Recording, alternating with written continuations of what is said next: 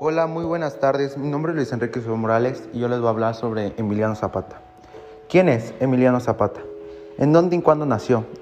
Nació en agosto de 1879 en Anenolulco. ¿A qué se dedicaba? Era político y revolucionario. ¿Cuál fue su participación en la Revolución Mexicana?